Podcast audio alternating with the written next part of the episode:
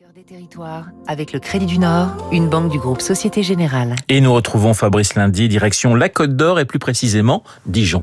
Nous sommes en 1841. Auguste Denis Lagoutte, un limonadier dijonnais, découvre dans la capitale le ratafia de Neuilly, une boisson à base de fruits rouges macérés. Il aime et il veut la même chose, et en plus doux, avec du cassis. Ainsi naît la crème de cassis. Son gendre, Henri Leget, l'aidera pour vendre son invention dans toute la France et au-delà.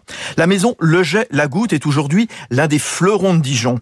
La fabrication de sa liqueur nécessite une lente macération durant dix semaines de baies de cassis français à température ambiante, dans de l'alcool surfin, lesquels reçoivent le jus issu des fruits méticuleusement pressés. C'est la fameuse Le licoriste bourguignon maîtrise l'intégralité des étapes, la sélection des fruits jusqu'à l'élaboration, afin de proposer toute une série de produits haut de gamme qu'on va consommer nature, en blanc cassis, le célèbre kir, ou en cocktail, car le gel à goutte cherche à diversifier sa cible.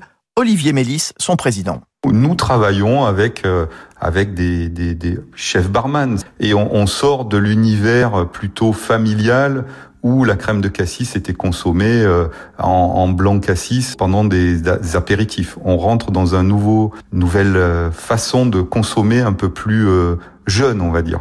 Le gel à goutte est aujourd'hui la première liqueur de fruits importée au Japon. Là-bas, on la consomme en long drink avec du thé ou du lait. Aux États-Unis, la crème de cassis rentre dans le cocktail El Diablo, mélange de tequila et de ginger beer.